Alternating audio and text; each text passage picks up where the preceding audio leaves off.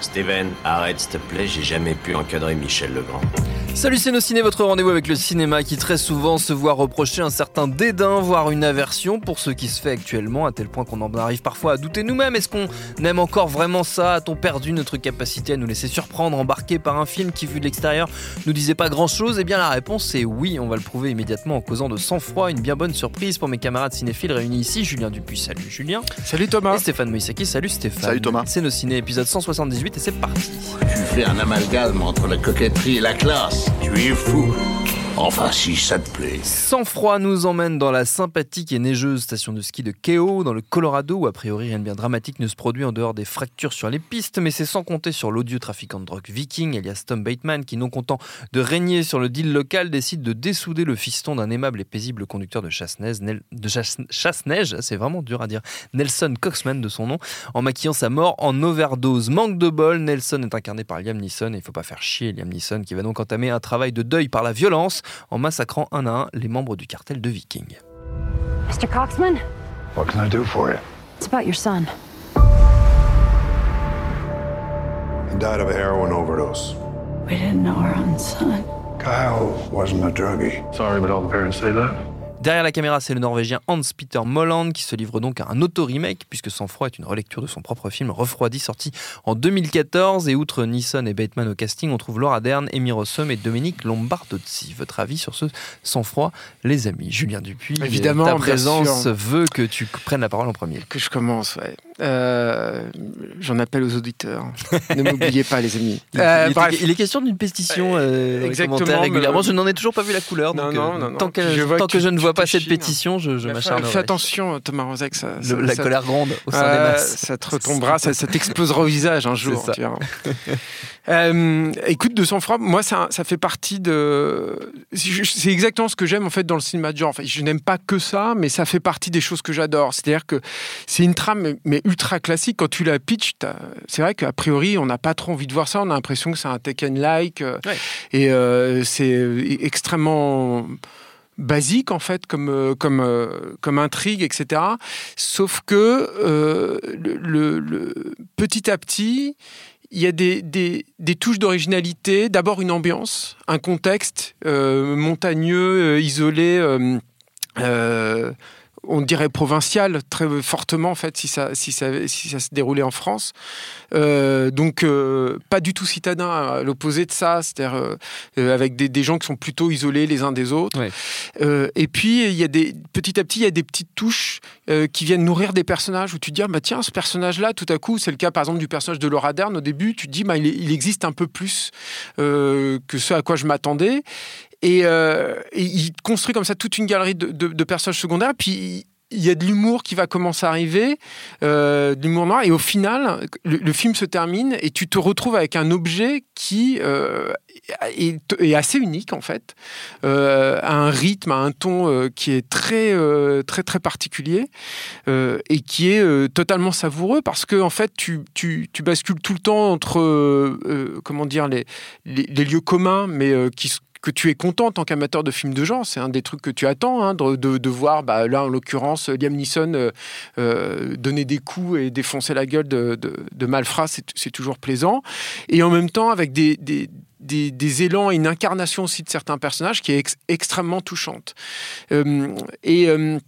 Et ce, que j'aime en plus de tout ça, c'est que du coup, ce faisant, euh, je trouve qu'il incarne extrêmement, euh, Hans-Peter Molland, le réalisateur, il incarne énormément ses personnages. C'est-à-dire que ces personnages qui ne, sont, qui ne pourraient tenir que de l'archétype initialement, bah, par ces petites touches, en fait, deviennent tout à coup des, des personnages qui vibrent, Oui. qui existent euh, dans euh, toute leur absurdité parfois. Euh, et euh, euh, c'est extrêmement plaisant, quoi. Voilà, c'est des films de, genre comme moi j'en bouffe un paquet, quoi. Et j'en vois extrêmement peu en fait des, films de ce type-là. Alors le, truc, c'est que le film a aussi un peu les défauts de ses qualités. Je pense que je, préfère le, prévenir prévenir les spectateurs en fait pour ça. Il faut aller voir sans froid, mais malgré tout, je tiens vous le prévenir, comme ça, sera, ça passera plus facilement, je pense. Mais euh, il y a cette galerie de personnages secondaires. Le défaut de ça, c'est qu'il s'égare un peu avec ses personnages secondaires, et je- Ouais. y compris, je trouve, dans son troisième acte, où euh, il y a notamment toute une partie en fait d'Indiens, enfin tout un groupe d'Indiens et tout. Je trouve qu'on perd un peu, on passe un peu trop de temps avec eux, et on perd un peu le cheminement de Liam Neeson, qui reste quand même le personnage principal, le personnage le moi, à mon sens, hein, le plus touchant et le, plus formidable. Euh, ça, c'est la première chose. Et l'autre truc, c'est qu'il y a, y a quand même un équilibre euh, extrêmement délicat à trouver entre le, drame, euh, le sérieux et puis, et puis l'humour, entre le côté truculent en fait des personnages et puis ne pas les perdre, euh, entre une distanciation qui t'empêche en fait de rentrer dans le cœur du sujet et tout. C'est- cet équilibre, le, producteur, je, me souviens plus du producteur, mais parce que c'est lui qui est allé chercher le, réalisateur, faut, faut quand même préciser qu'Hans Peter Molland, c'est lui qui avait fait le film original dont s'inspire. Et c'est le producteur qui s'est dit en voyant le film original, il s'est dit mais ça c'est trop dur en fait à trouver comme équilibre. Il est donc allé chercher lui-même Hans Peter Molland. Et ben malgré tout, je trouve que de temps en temps, euh, l'humour euh, désamorce un peu trop euh, les, les choses et notamment, évidemment, je vais pas te spoiler, mais évidemment il y a une, il y a, enfin, il y a, il y a un gag par exemple qui arrive juste avant le générique de fin, c'est dommage en fait, euh, qui, pour moi qui est vraiment trop, qui est, totalement déplacé. Il n'empêche que euh, voilà, voilà une bonne surprise quoi. Et c'est un film qui a le cœur euh, au bon endroit et, et comme j'en vois pas beaucoup en fait. Stéphane?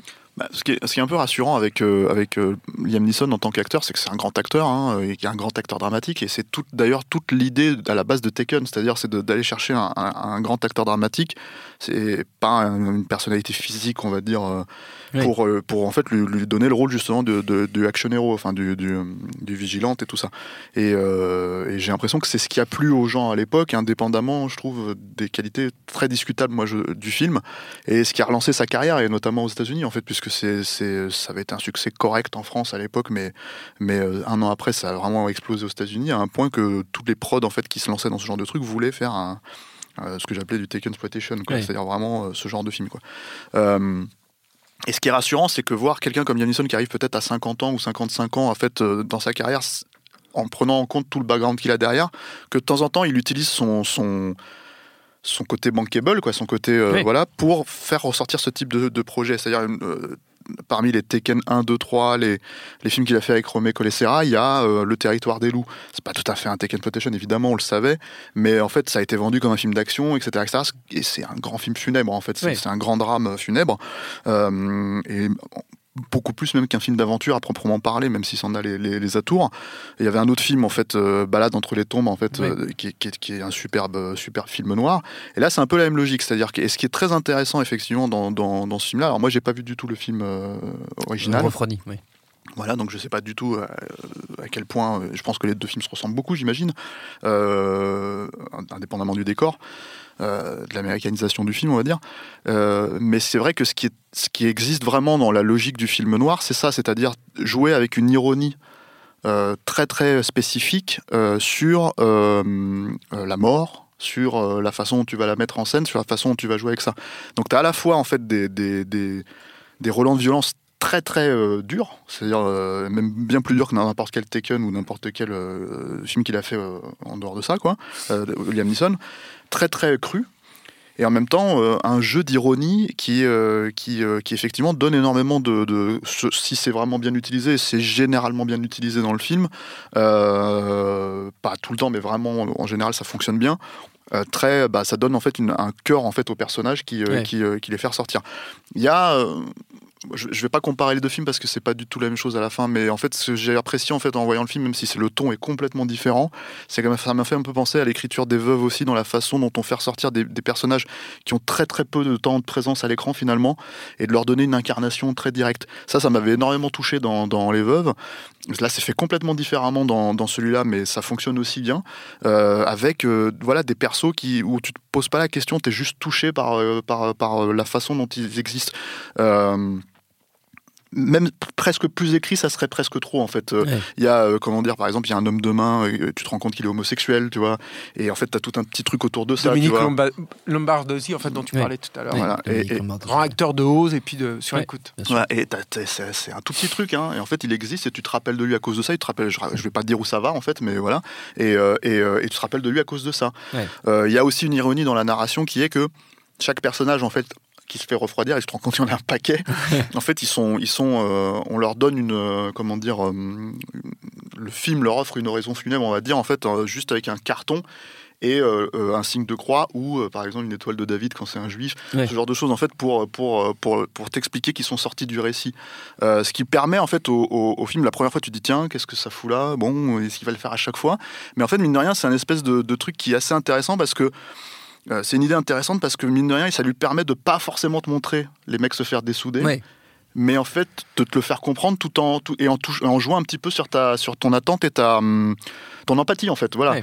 Et ça c'est assez. euh, Ça, les- ça les permet d'exister en fait. Ils disparaissent pas du récit. Voilà. Ils sortent de l'intrigue. Et ça, c'est un truc, c'est encore une fois, c'est un truc de film noir. La, la dernière fois que j'ai dû voir ça dans un film, euh, alors, je, vais, ça, je vais remonter loin, il y en a peut-être d'autres hein, qui l'ont fait, mais je me rappelle que ça m'avait énormément frappé.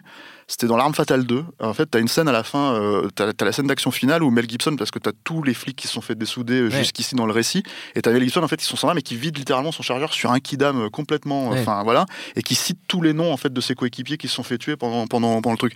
Et, même si on sait qu'il a, c'est un film qui a été réécrit à l'époque euh, par, euh, par euh, d'autres scénaristes que Shane Black, j'ai envie de croire en fait que cette Ouais, idée que spécifique, ça vient Black. de, de Shane Ouais, Black, quoi. ouais. Parce que en fait, je pense que c'est une idée de pulp, c'est une idée de, vraiment de, de film noir où on donne- culture à lui. voilà, euh, de et on, donne en fait euh, une place Mm. euh, au laissé pour compte. On donne une place en fait à tous ces personnages-là qui, qui, qui, qui dans n'importe quel autre film d'action seraient juste de la chair à canon, qui serait déblayé. quoi. Euh, Il y a un autre élément. euh, peut-être périphérique mais assez intéressant et euh, c'est dans la façon dont, le ton moi je dis vraiment ironique plus qu'humour on va dire à proprement parler c'est pas à gorge déployée c'est l'utilisation de la musique en fait et c'est George Fenton qui fait la musique c'est pas mon, mon compositeur de musique préféré euh, qui a fait d'autres choses que de la comédie mais qui est surtout connu pour la comédie en fait il est connu il a fait un jour sans fin il a fait plein de comédies romantiques etc, Ouais. et je pense qu'il a été utilisé il a fait de- des films euh, épiques et des trucs comme ça Euh, il a fait aussi des Ken Loach hein, donc il est vraiment il il est- il est partout voilà, mais euh, j'ai l'impression qu'il est utilisé pour sa- sa- son, son aspect, euh, mu- musicalement, son aspect comédie. Mm. Et ça, c'est pareil, c'est une prise, mine de rien, de, de risque assez intéressante parce que euh, bah, le film enfin, pourrait complètement tomber à plat à cause de ce type Oui. de musique. Euh, c'est pas, c'est pas la musique ultra guirette de Un jour sans fin, mais ça reste quand même assez. C'est un euh, des premiers éléments qui ouais. te dit que ça va détonner en tout voilà, Ouais. c'est ça. Et, et du coup, ça fonctionne assez bien. Euh, voilà. Après, le, le- je pense que le gag final, effectivement, qu'on va pas spoiler.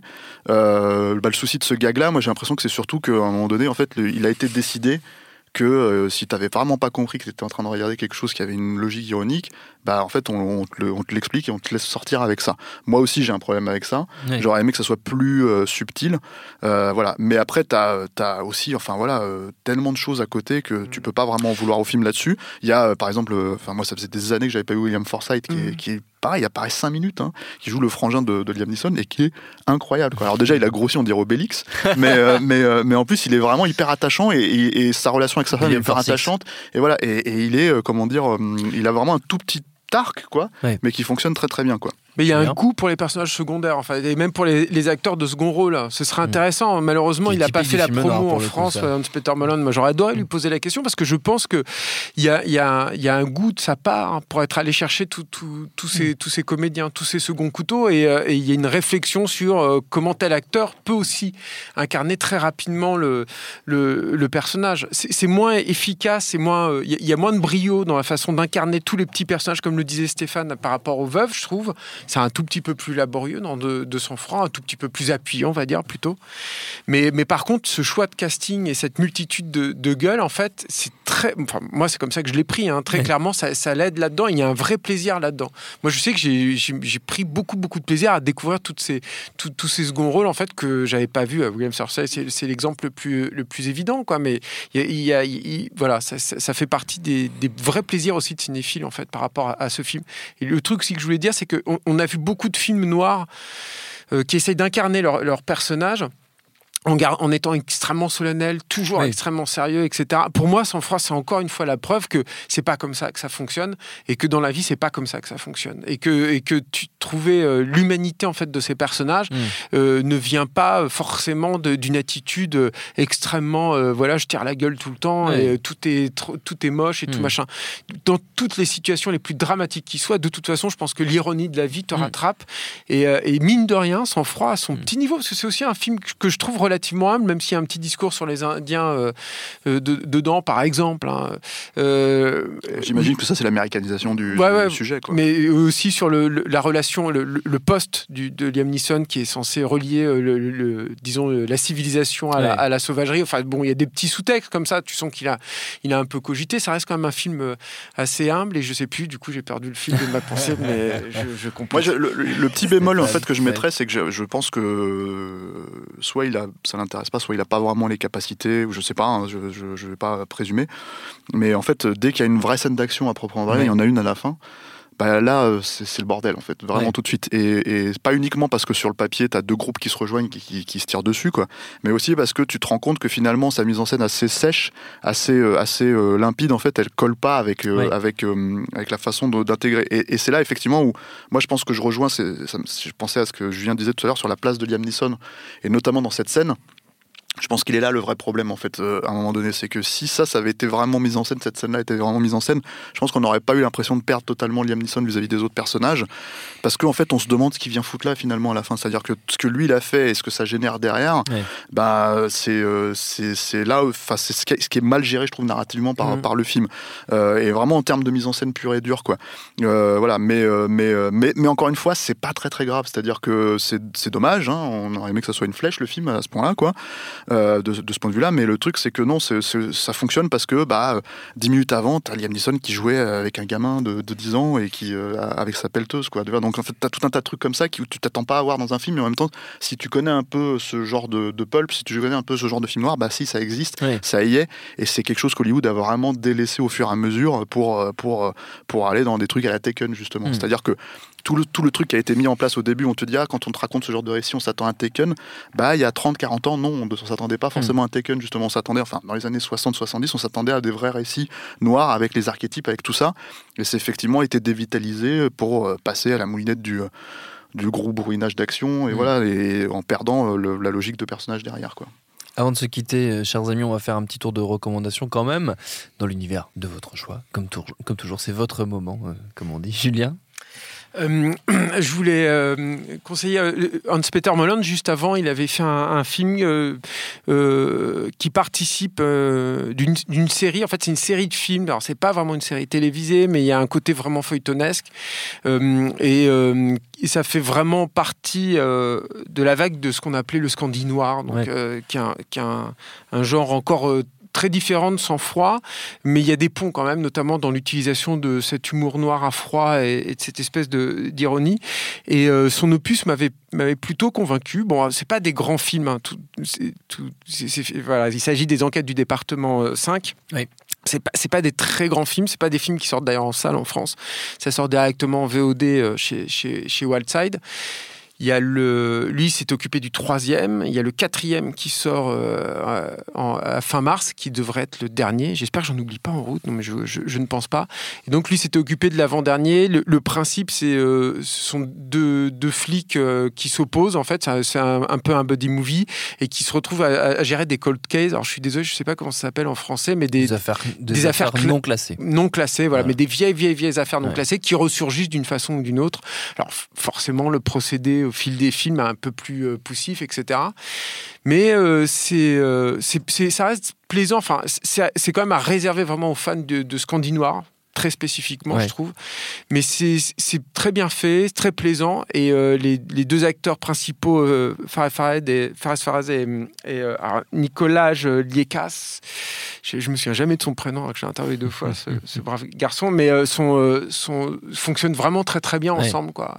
Son- c'est, le cœur qui bat. Voilà. Et Hans-Peter Molland avait fait du bon travail, c'était Délivrance, son opus.